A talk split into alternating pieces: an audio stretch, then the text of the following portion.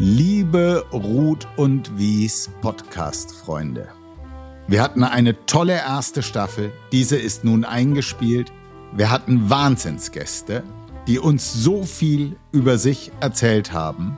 Wir so viel über diese Menschen gelernt haben und auch gemerkt haben, dass das Thema Wein eigentlich ein viel zu enger Rahmen ist. Aus diesem Grund haben wir uns entschieden, dass dieser Podcast ein Rebranding bekommt und in Zukunft den Namen trägt der Finanzgourmet.